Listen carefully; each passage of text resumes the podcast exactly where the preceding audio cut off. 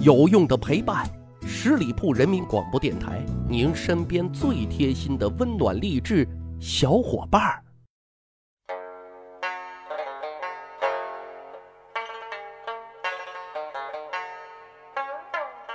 十里铺人民广播电台，趣吧历史，增长见识，密室趣谈，我是大汉。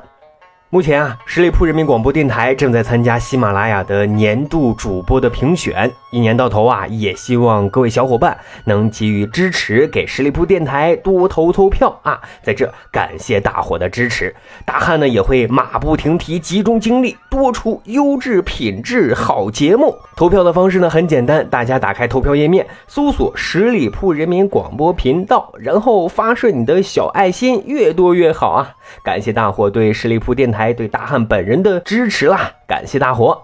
那今天节目啊，咱们讲讲古代的互怼。怼谁都会，可是水平高低不同，质量不同，效果啊就不同。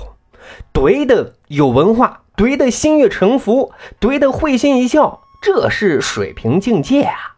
但是境界低的啊，水平差的，这不是怼，这是嘛？这是骂街啊，千万要不得的。今天跟大伙分享啊，古代两位大师的互怼，不佩服不行，还得发出感叹，什么呢？有文化真可怕。主人公登场，谁呢？咱们节目的常客苏轼啊，苏大学士。前几期节目咱也讲过，还引起不小的争议。大汉呢也曾在留言处啊做了相应的回应。我本人呢特欣赏苏轼。他堪称是千古第一有趣灵魂啊！文笔才华那更是不必说的，一树梨花压海棠，咱们之前节目也讲过哈，所以他的玩笑啊总是特别的高级。但怎么说呢？文人啊到了一定的境界，嘴呢就特贫哈，所以呢被苏轼调侃过、打趣过的文人骚客，还有将相名臣，那是数不胜数啊。没办法啊，谁让人家苏大学士已经被认定为是古代的段子手呢？不过啊，一个人老是唱独角戏，那就太没意思了。要是棋逢对手，这戏啊就好看了。那他的对手是谁呢？北宋金山寺的名僧佛印和尚。佛印和尚据说啊，三岁就能背诵《论语》，五岁能诵诗三千首，是被称为神童的。但他们的相遇啊，有点不打不相识的味道。那苏轼本人虽然是信仰佛教的，但他特不喜欢那种故弄玄虚的和尚。可是佛印和尚啊，在当地名气特大，他很不服气啊，于是就决定到山上啊去会一会这老和尚。在庙里啊，苏轼挺嘚瑟啊，夸夸其谈，从皇帝讲到文武百官，从治理国家讲到为人之道。这期间啊。这位大名鼎鼎的佛印和尚就一直静静的听着。苏轼呢，见这佛印和尚啊一直一言不发，就从心眼里啊有点瞧不起他。心里想，大家都说他有本事啊，有见识，原来就一个草包呀，来这里是骗几个香火钱的吧？于是呢，就把话题啊慢慢的扯到了佛事的上面。也许呢是实在听不下去了，这时候佛印和尚终于说话了，但他只说了这样一句话。他问苏轼，在先生的眼里啊，老衲啊应该是一个什么样的人？苏轼呢正满肚子的这种鄙视，随口就回答说：“你在一般人的眼里啊，可能是有本事，但那是因为他们太浅薄了。实际上，你每天故弄玄虚。”没有真才实学，就一骗子。佛印和尚这边呢，微微一笑，默不作声。这边苏轼呢，看佛印和尚默不作声，那就更加洋洋得意起来。随即呢，就反问：“在你的眼里，我苏大学士啊，又是一个什么样的人呢？”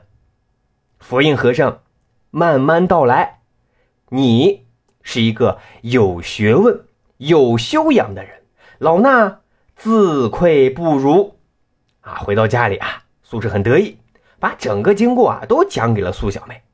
可苏小妹听完之后啊，笑的饭都喷了出来。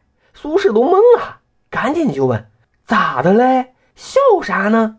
小妹聪明伶俐啊，大伙都知道。于是呢，就解释了一番，说啊，你瞧瞧，你也想一想，你贬低和尚，他呢不仅没有生气，反而把你表扬赞扬了一番。你说谁更有修养啊？没有学问，哪来的修养呢？你还自以为自己比别人强？羞死了你！你都不知道。苏轼听完这话，才恍然大悟呀。从此，那这才跟佛印大师啊成为了莫逆之交，这就是俩人结缘的故事。大伙有没有发现啊？朋友间刚认识，你客气我客气，大家都客气。可是后来彼此都特熟悉，也就怎么样了，现了原形。苏轼和佛印也是这个样子啦，成了莫逆之交之后，更懂得。彼此的秉性也就更加的解放自己的天性。说有一天啊，苏轼呢去山上找佛印，可还没有进门啊，就大喊：“秃驴何在？”屋里的佛印听到是苏轼啊，立马人家就回答：“东坡吃草。”说我是秃驴，你才是呢啊！你在东坡吃草呢。各位啊，不尴尬不违和是怼的最高境界啊！所以说你不佩服不行啊！瞧人家那脑袋瓜子啊！说还有一次，苏轼跟佛印呢相伴同游瘦西湖，可能是俩大男人待久了腻了。当这个游船啊行至湖心的时候，佛印呢就故意呢将一把题有苏东坡诗作的扇子啊扔到了湖里，然后呢就突然引了一首诗：“水流东坡诗。”各位啊。字面意思很好理解，河水里漂流着这苏东坡的诗。可如果这么简单，那就太 low 了啊！实际佛印呢是想挖苦的是，河面上漂流着苏东坡的尸体，水流东坡诗。此诗非诗词的诗，而是尸体的诗。各位，绝吧？可大伙知道苏大学士是怎么回怼的呢？因为苏大学士啊，自然那是不甘示弱的。正巧啊，河岸边上呢有一条狗啊，正在啃骨头。于是呢，计上心来，就接了下，什么呢？狗啃河上骨。河上字面是河水的河，上下的上，它实际上不就指你和尚佛印吗？狗啃和尚骨，狗啃和尚的骨头啊！这真是什么？来啊，咱互相伤害啊，谁怕谁呀？不过啊，各位，话说回来啊，朋友之间的这种互怼还不翻脸，说明啊是真兄弟、真朋友。朋友呢，千万别交那些狐朋狗友。朋友啊，是要能够交心的那种。那再讲一个苏轼和佛印，他俩一起。不互怼，而是交心的小故事。说佛印禅师和苏东坡啊一起呢去灵隐寺，来到观音菩萨的像前啊，佛印禅师合掌礼拜。这个时候啊，苏东坡问了一个问题，：“人人皆念观世音菩萨，为何他手上也和我们一样挂着一处念珠？观世音菩萨念谁呢？”